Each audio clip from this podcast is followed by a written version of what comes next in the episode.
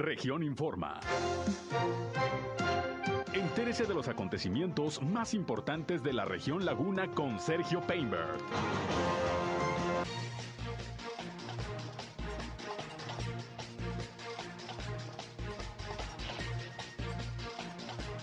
Continúa la supervisión de las obras que dejó la pasada administración municipal pendientes, asegura el director de Obras Públicas de Torreón. Limpieza y baches son las principales quejas que ha recibido el nuevo gobierno municipal de Torreón, advierte la directora de Atención Ciudadana. Anuncian fechas para las preinscripciones a educación básica en Coahuila. Sigue firme hasta el momento el regreso a clases presenciales en Coahuila el próximo lunes. Fomentará la capacitación para las mujeres el Instituto Municipal de la Mujer, asegura su nueva directora en Torreón, Isi Cepeda. Esto es algo de lo más importante, de lo más relevante que le tengo de noticias, de información aquí en esta segunda emisión de Región Informa. Gracias por estar con nosotros, por acompañarnos. Son las 13 horas, una de la tarde con tres minutos de este viernes. Ya, gracias a Dios es viernes, estamos terminando la semana, el último tirón. Un frío viernes, por cierto, aunque ya mejoró la temperatura, ya está haciendo calorcito. Pero bueno, estamos en invierno. En unos momentos tenemos el reporte del servicio meteorológico. Gracias por su atención. Yo soy Sergio Peinbert. Usted ya me conoce. Acompáñenos, quédense con nosotros aquí en el 103.5 de frecuencia modulada Región Radio. Una estación más del grupo Región, la Radio Grande de Coahuila. El clima.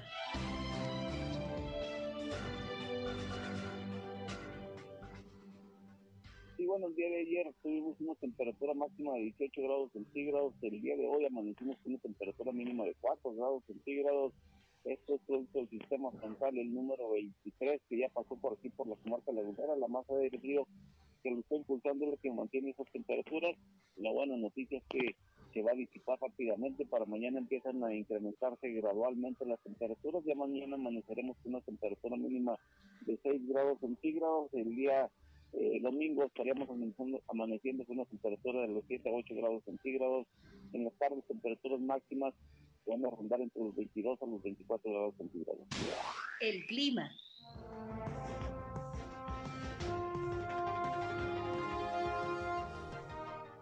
Bien, pues ahí tiene usted lo que nos reporta el Servicio Meteorológico de la Comisión Nacional del Agua. Va a seguir el frillito el fin de semana, sin embargo, ya menos que el día de hoy, que yo pensé que iba a estar peor, ¿eh?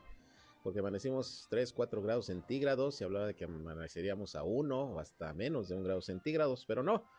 Y ya se va componiendo el tiempo, como dijo José Abad Calderón, pues va pasando rápido este frente frío, que bueno, hay que recordar, seguimos en invierno y en cualquier momento pueden volver a bajar las temperaturas, por lo pronto cuídese, protéjase también de los cambios de clima, eso es importante. Gracias por su atención, gracias como siempre por estar con nosotros. Les recuerdo que además de informarles, también deseamos que entren en contacto con nosotros, sobre todo si tienen algún eh, problema en su comunidad, en su calle, en su colonia, en su ejido, requieren la atención de alguna autoridad. Comuníquense, en este espacio queremos ser un enlace entre ustedes y las autoridades para que los problemas de su comunidad se puedan resolver.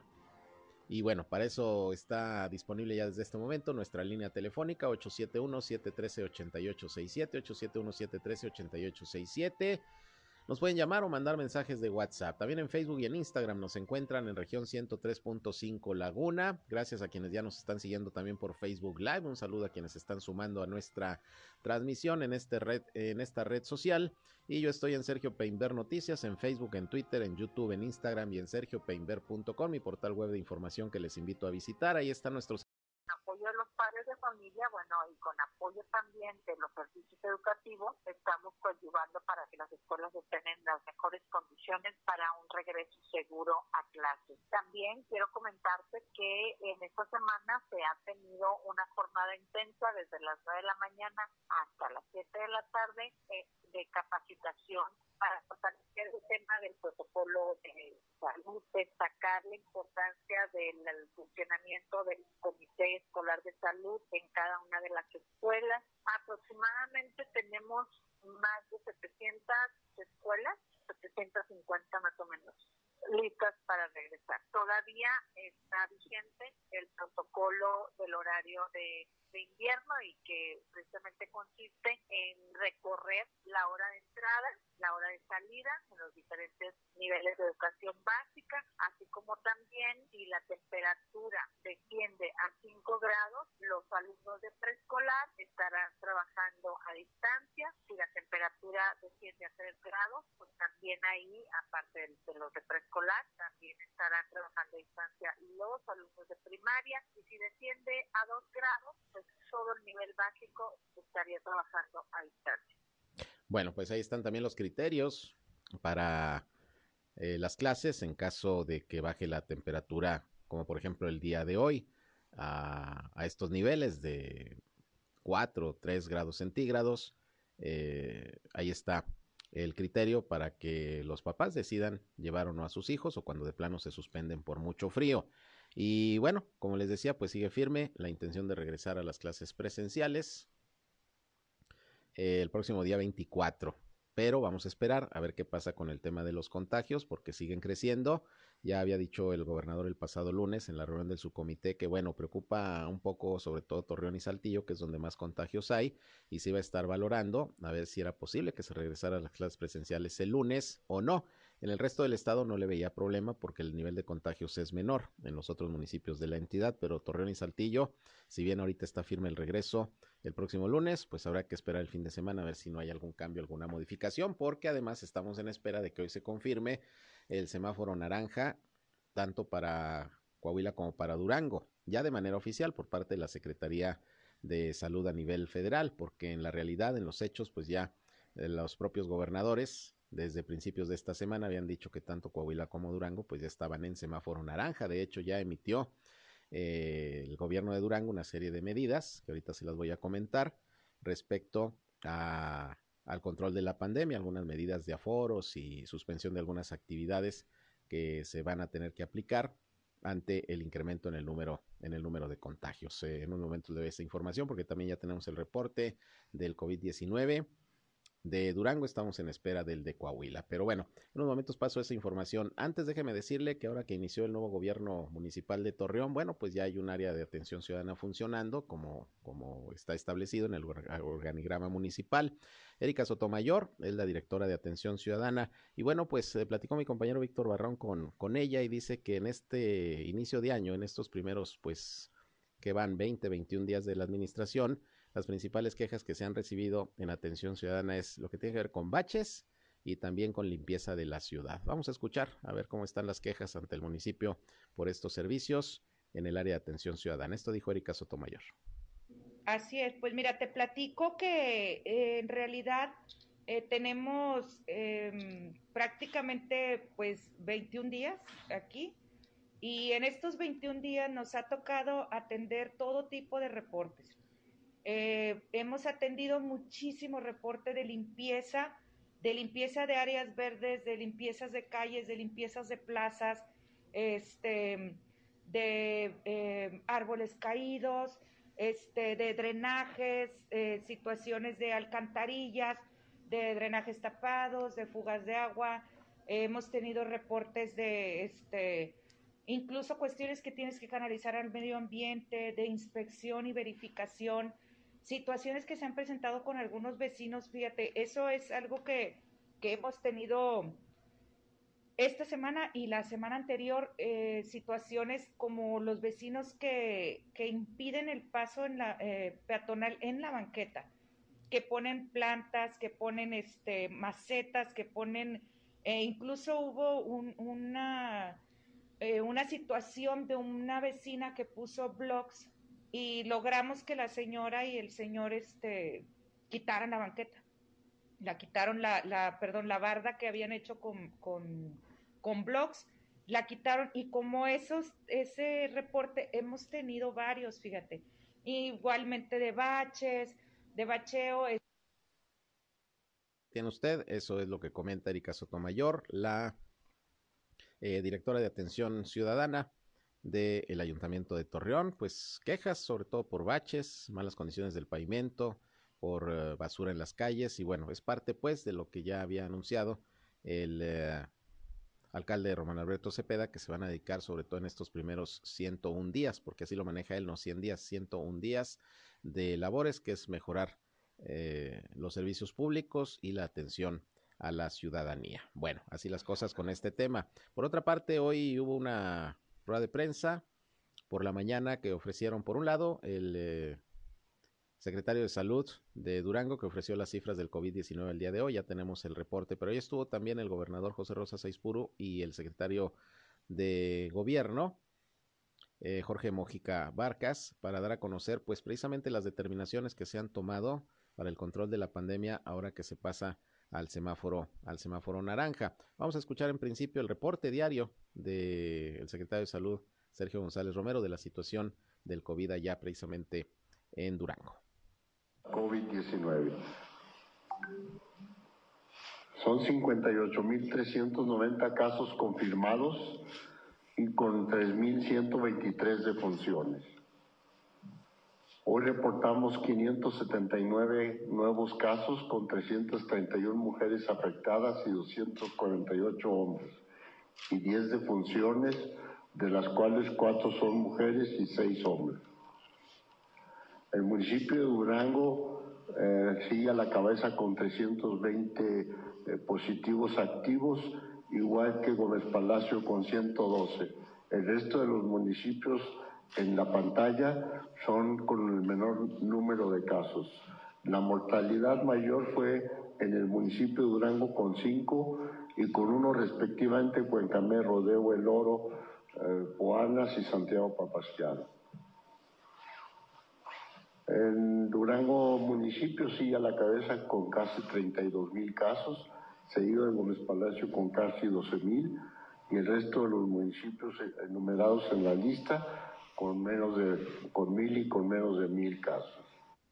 Bien, ese es el reporte que da el secretario de Salud Sergio González Romero y le digo, pues ahí estuvieron el gobernador también, José Rosa Saizpuro y el secretario de Gobierno dando a conocer pues algunas de las medidas precisamente que se están eh, eh, determinando para pues buscar la manera de que bajen los contagios. Eh, a reserva de escuchar ahorita el audio, le voy a adelantar, por ejemplo, algunas, algunos de estos puntos en el listado de medidas que se van a tomar con el semáforo naranja. Por ejemplo, la capacidad de aforo del 50% será para, perdón, será para los tianguis y los mercados sobre ruedas, cines, teatros, museos eventos culturales, deportes de conjunto al aire libre también, un 50% de aforo, nada más. En el caso de los salones de eventos, también 50% de aforo y deben observarse las medidas de seguridad que las autoridades dictan, como es la toma de, temperatura, el gel antibacterial, etcétera, y de preferencia deben ser eventos al aire libre, no en lugares cerrados, eh, de preferencia, pero en los eventos, en los salones de eventos, 50% de aforo. Y luego un 75% de aforo tendrán los centros religiosos, las iglesias, las guarderías y estancias infantiles, peluquerías y estéticas, las plazas comerciales, los centros deportivos, en donde, bueno, se pide que la actividad física se realice también en lugares ventilados, en espacios al aire libre de preferencia. También el aforo del 75% en espacios públicos y parques y en restaurantes y cafeterías, parte de las medidas que se están estableciendo para el control de la pandemia con semáforo naranja por parte de las autoridades en Durango. Ahorita seguimos comentando al respecto, incluso escucharemos parte de lo que al respecto dijo también el gobernador José Rosa Puro. Antes voy a una pausa y regresamos. Son las 13 con 20, una con 20 minutos, volvemos.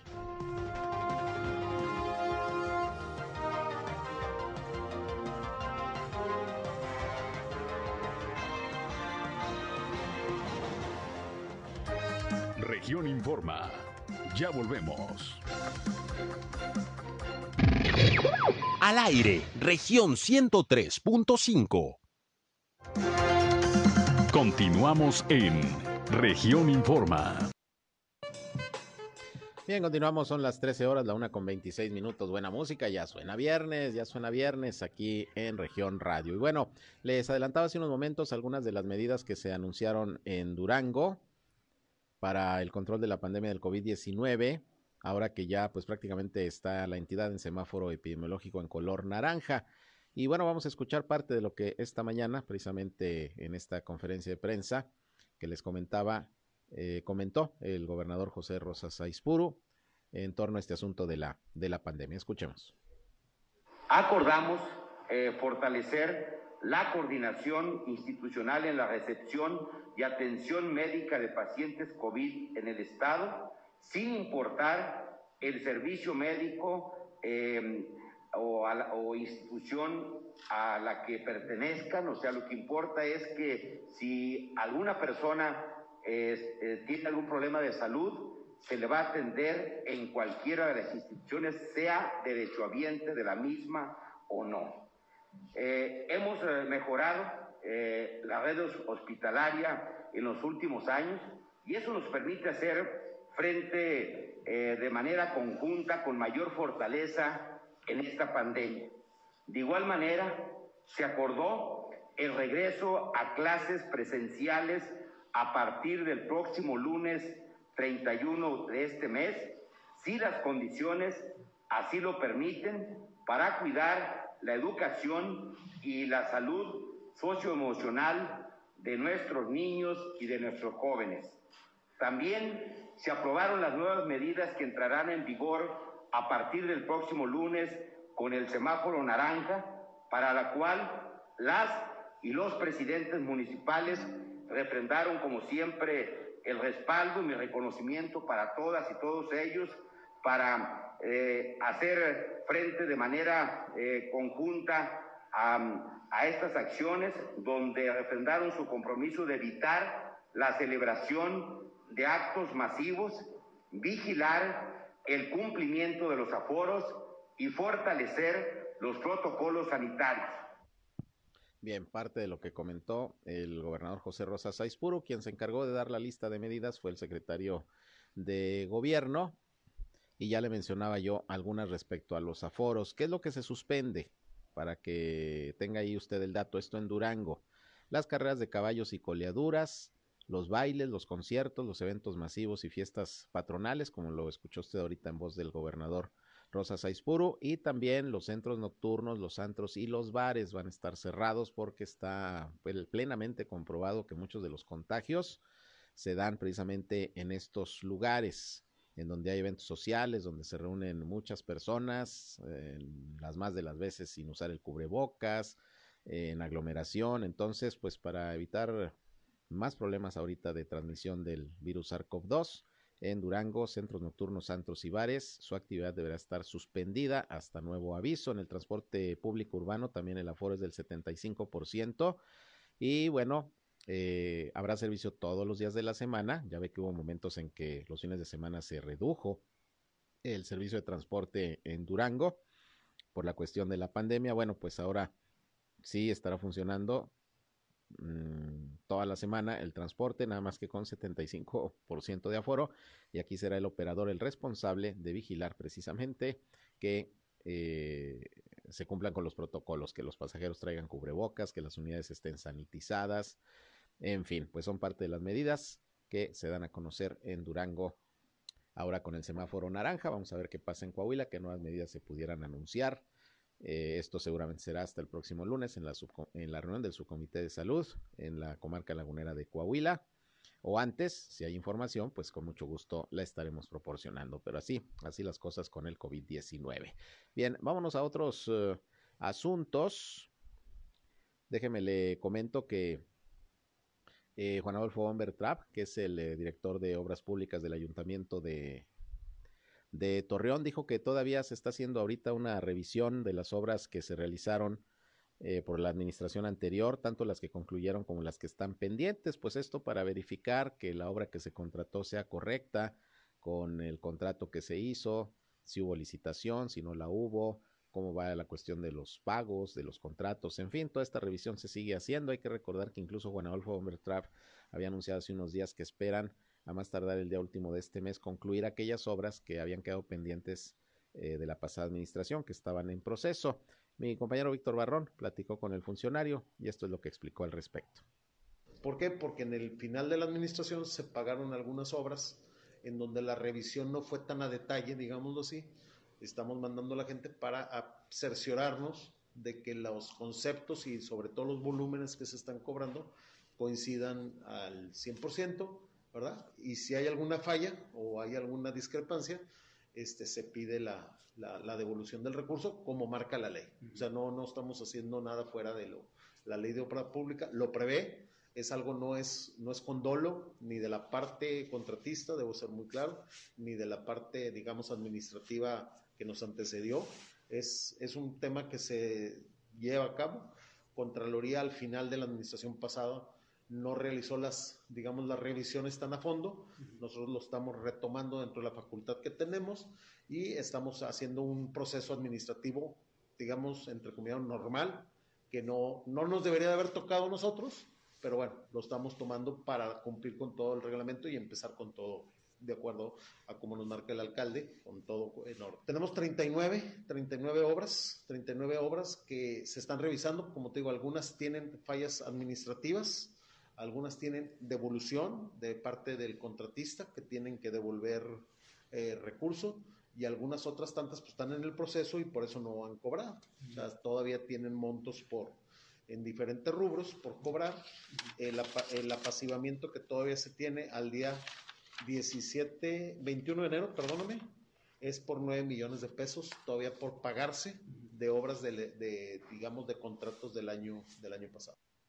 Bien, pues se sigue con esa revisión de la obra pública por parte de la Dirección de Obras Públicas ya del nuevo gobierno. Vamos a ver pues cómo, cómo transita todo este proceso de revisión, si se encuentran algunas inconsistencias, irregularidades o en su defecto hay que recordar que tienen de plazo todo este mes los actuales eh, funcionarios públicos, directores de las diferentes áreas para llamar a proporcionar información a aquellos eh, exfuncionarios que tengan que ir a explicar algo son 30 días eh, luego de que arranca la administración que hay de plazo para que exfuncionarios acudan a, hacer alguna precisión, alguna aclaración o que en su defecto si hay alguna irregularidad, pues esta se pueda denunciar ante las instancias correspondientes. En el tema de la obra, pues ahí, ahí van avanzando. Y también se sigue revisando la nómina municipal. De hecho, Luis Cuerda, que es el eh, primer regidor del ayuntamiento y además presidente de la Comisión de Hacienda, dijo que se continúa eh, revisando la nómina municipal como estaba para verificar, bueno, cuánto se gastaba, si realmente todos los que estaban en la nómina estaban trabajando físicamente o eran aviadores,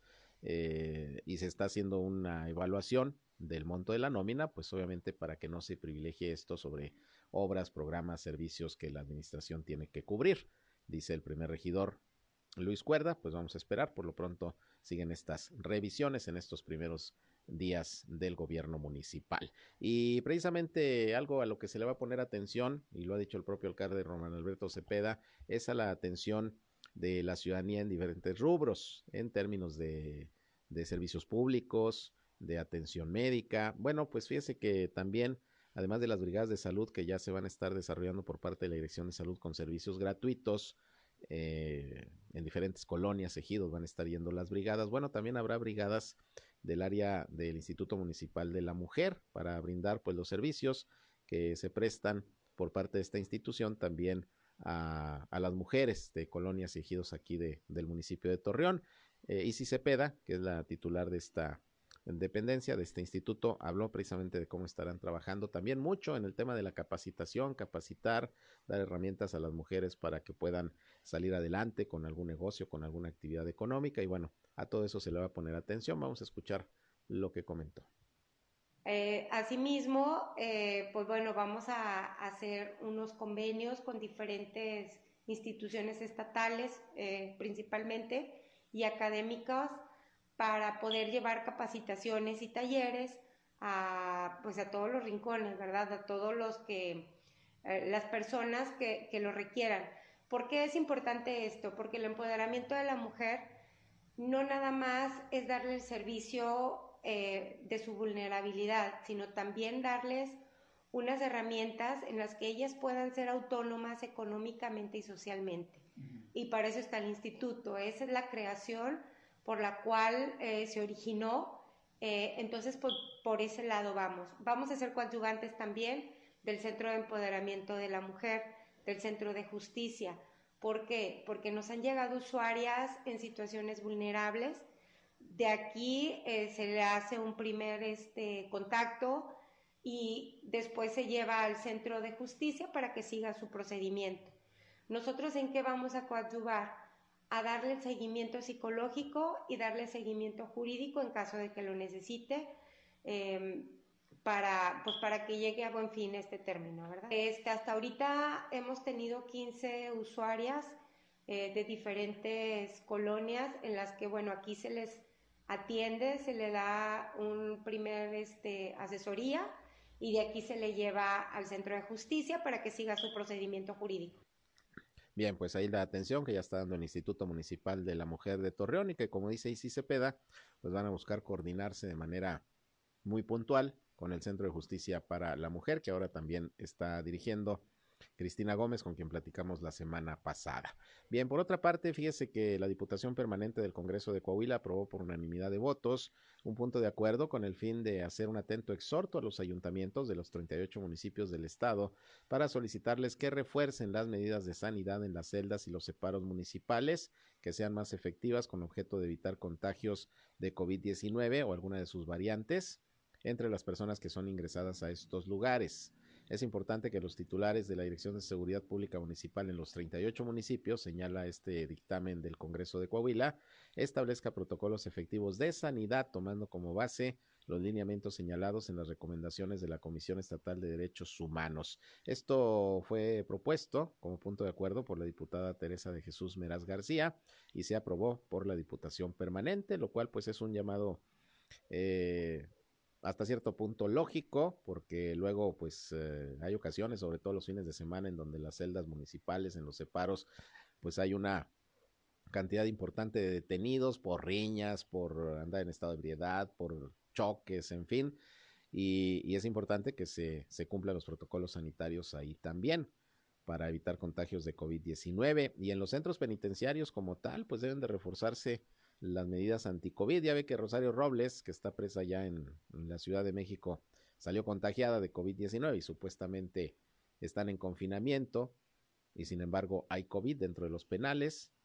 En ese sentido, pues sí hay que tener, hay que tener cuidado y, y, los protocolos se tienen que observar. Por lo pronto el Congreso, este es el exhorto que hace a los ayuntamientos para que los separos, las cárceles municipales tengan protección anti-COVID en la medida de lo posible por toda la gente que pues ahí, ahí llega por algún, alguna razón, que por alguna razón se les detiene. Bien, ya tengo aquí el reporte de hoy de Coahuila sobre la situación del COVID-19 y los contagios pues siguen subiendo. Es más, si mal no recuerdo, este es el número más alto de contagios desde que estamos en esta ola de, de pandemia en el mes de enero se están reportando 1.776 nuevos contagios. Andábamos en promedio 1.500, 1.600. Hoy se reportan por parte de la Secretaría de Salud de Coahuila 1.776 contagios y 17 defunciones también que ocurrieron en los municipios de Abasolo, Escobedo, en San Pedro, en Madero, en Matamoros. Fallecimientos aquí en La Laguna. Eh, también en Monclova, en San Buenaventura, en Torreón, en Musquis, en Nava, en Piedras Negras, en Sabinas y en Saltillo. En todos estos municipios hubo decesos, en algunos más que otros, pero pues ahí está la lista. Saltillo sigue apareciendo en primer lugar de contagios el día de hoy con 540 de estos más de 1700 que le estoy confirmando en este momento. Torreón, pues más o menos la mitad, 246. Monclova 194 está en tercer lugar. El resto de los casos de los contagios se distribuyen en otros municipios del estado donde aparecen también de la Laguna San Pedro con 47, Matamoros con 46. Matamoros está teniendo un repunte fuerte de, de contagios. Eh, también está Francisco y Madero con cinco casos más y ahora no viene Viesca, que ayer se apareció con dos contagios más el pueblo mágico de Viesca. Llega a Coahuila, 125.533 casos positivos de virus SARS-CoV-2 y van 8.018 decesos. Sube el número de hospitalizados también, hoy se reportan 360 entre casos sospechosos y confirmados, de los cuales 131 son de Saltillo, 113 de Torreón, hay 47 pacientes en Monclova, 31 en Piedras Negras, 23 en San Juan de Sabinas y 5 en Ciudad Acuña. Así los datos del COVID al día de hoy en Coahuila. Sigue subiendo el número de contagios y, el número de contagios diarios es lo que viene creciendo también eh, día con día, porque le digo, si mal no recuerdo, esta vendría siendo una cifra récord de los últimos días. en esta nueva ola de contagios, 1776. Bueno, ahí está el reporte de hoy, viernes de la Secretaría de Salud de Coahuila. Vamos a otra pausa y volvemos.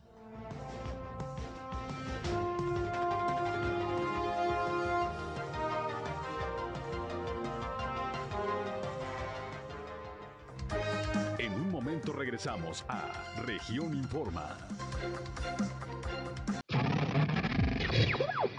Somos Región Radio 103.5. Regresamos a Región Informa. Vámonos con más información y bueno, ¿qué pasa con el sector restaurantero ante este inicio de año complicado, sobre todo por la cuestión de la pandemia? Bueno, para platicar un poco al respecto, tengo la línea telefónica a Guillermo Martínez, presidente de la Canirac, la Cámara de Restaurantes aquí en la comarca lagunera. ¿Cómo estás, Memo? Gusto en saludarte. Buenas tardes. ¿Qué tal, Sergio? El gusto es mío. Aquí estamos a tus órdenes. Oye, pues eh, ya estamos a 21 de enero. ¿Cómo va el sector restaurantero? ¿Cómo va el inicio del año? Sobre todo porque, bueno, no sé eh, cómo anden, por ejemplo, con el tema de las incapacidades, los enfermos de COVID, porque el comercio le está pegando a los restaurantes. ¿Qué reportes tienes? Sí, mira, la verdad que sí hemos tenido, a diferencia de cuando teníamos la pandemia en lo más álgido, ahora hemos tenido la más, ahora es más notorio la ausencia de nuestro personal. Sergio, creo que estos contagios pues han sido muy masivos y sí hemos tenido la ausencia de varias gente de nuestro personal, te hablo de entre un 10 y un 20% del personal, que bueno, pues esto nos lleva a afectarnos porque pues tenemos que cubrir esas ausencias y son pues obviamente factor de, de pagar turnos dobles o días dobles al personal que se está doblando, ¿no? Claro, eh, eso por el lado de la pandemia y en términos económicos, pues la cuesta de enero, el aumento en los precios de los insumos, ¿cómo les está pegando en ese sentido el principio del año? Sí, fíjate que también por ese lado, este, también hemos resentido, pues la verdad, hablábamos nosotros de que si el, el índice de, eh, de nacional de precios del consumidor o que iba a tener una inflación al cierre del 2021 del 7 punto cinco por ahí. Nosotros realmente lo que hemos resentido desde el 2021 a la fecha, hemos tenido más de un 20% de la inflación, porque si ponemos como referencia el que ahorita entrando el año el limón se disparó, hubo casos de donde se estuvieron comprando hasta 100 pesos por kilo, cuando el precio del limón pues siempre oscila entre los 15, 20, 25 pesos pues, pues, estás hablando de un incremento cerca del 700 por ciento, entonces la verdad que sí nos impacta mucho en el sector gastronómico. Claro, ahora, ¿cómo ven el panorama? Porque bueno, Durango ya pasa el semáforo naranja, ya platicaba ya hace unos momentos, informaba de las medidas que ya se están eh, determinando con este semáforo epidemiológico. En el caso, por lo menos, de los restaurantes, bueno, pues el aforo, según el gobierno, va a seguir siendo el 75%, pero pero pues si no baja la pandemia vamos a seguir retrocediendo en el semáforo. ¿Qué expectativa tienen ustedes eh, en cuanto a su sector? Porque finalmente les, les pega, ¿no? Sí, mira, la verdad es que sí nos ha pegado porque pues obviamente al, al cambiar de semáforo sí nos afecta, la gente también se guarda en su casa, lo vemos ahí en nuestros en nuestros establecimientos donde la gente pues no asiste como venía asistiendo. Obviamente sabemos que es un mes flojo, pero también sabemos que la gente, pues de cierta manera se está cuidando y, y hemos incrementado, sobre todo los restaurantes que tienen productos muy prácticos, que han aumentado sus ventas en el servicio a domicilio y en lo que es el delivery, ¿no? Entonces, pues esperemos y seguiremos buscando también las estrategias de venta en el servicio domicilio para no quedarnos fuera los que tenemos el servicio de full service, porque la gente no está saliendo a, asistir a estos a estos negocios. ¿Cómo han visto la vigilancia por parte de las autoridades para el cumplimiento de aforos, para el cumplimiento de los protocolos sanitarios, sobre todo en el sector restaurantero? ¿Estos eh, continúan o se han fortalecido? ¿Cómo los han visto ustedes? Mira, lo vemos bien, la verdad que pues creo que se ha reforzado porque también pues ante la llegada de esta nueva variante de Omicron, pues como se incrementaron también los contagios, también las supervisiones por parte del municipio y de las autoridades, pues también han aumentado y pues bueno, es darle seguimiento. Nosotros por parte del gremio restaurantero también está el, está el compromiso de aplicar y reforzar los protocolos, eso es muy importante, pero aquí, Sergio, creo que resaltar que la ciudadanía es una parte muy fundamental para que también el contagio baje, es por la participación de la ciudadanía, usando el cubrebocas que ya vimos que es una herramienta muy útil y muy indispensable para no para la no propagación de este contagio, ¿no? Así es, pues hay que cuidarnos, hay que cuidarnos todos porque si no eh, nos vamos a tardar más en salir de esta ola de contagios que afortunadamente, y lo hemos dicho, pues el número de fallecimientos, el número de hospitalizaciones no ha crecido en la medida en que han subido los contagios, sino ya sería una tragedia. Pero bueno, pues hay que cuidarnos, no hay de otra y por lo pronto pues las actividades económicas hasta el momento pues tienen que eh, seguir, continuar de la manera más normal posible con todos los cuidados. Pues estamos pendientes, Memo, a ver cómo, cómo va cerrando este mes de enero y cómo va pintando eh, lo que resta del año. Aquí estamos al pendiente, Sergio, lo que se ofrezca. Claro que sí, gracias igualmente. Gracias. Es Guillermo Martínez, presidente de la CANIRAC. Laguna, pues ahí está, hasta un 20% del personal de los restaurantes ha tenido que incapacitarse por contagios de COVID. Y bueno, pues esto obviamente le pega, le pega a, los sectores económicos. El otro día platicamos al respecto con eh, el presidente de la Canaco Torreón, Mariano Serna, que también nos decía, pues hasta un 30, si mal no recuerdo, un 30% del personal del comercio ha tenido que irse a su casa a aislarse por la cuestión del COVID y esto pues los obliga, como dice Guillermo Martínez, a, a contratar gente o a cubrir dobles turnos. Eh, en fin, pues le mueve, le mueve la actividad diaria, una situación así a los negocios y bueno, pues esto obvio tiene una repercusión económica, pero pues así, así andan las cosas. Bien, en otros asuntos, eh, fíjese que se sigue llevando a cabo la verificación de las unidades de autotransporte aquí en Torreón para que cumplan precisamente con los protocolos anti-COVID. Rodrigo Muñoz Montejano, director de Autotransporte Municipal, informó que ya se han instalado filtros en diferentes puntos de la ciudad en donde personal de la dependencia está abordando las unidades para hacer la verificación de que estén cumpliendo con los lineamientos de prevención. Es decir, que se respete el aforo en los autobuses, eh, que se utilice el cubrebocas, que estén sanitizadas las unidades que han estado sanitizando de la Dirección de Salud a las unidades del transporte, camiones, taxis también, por cierto.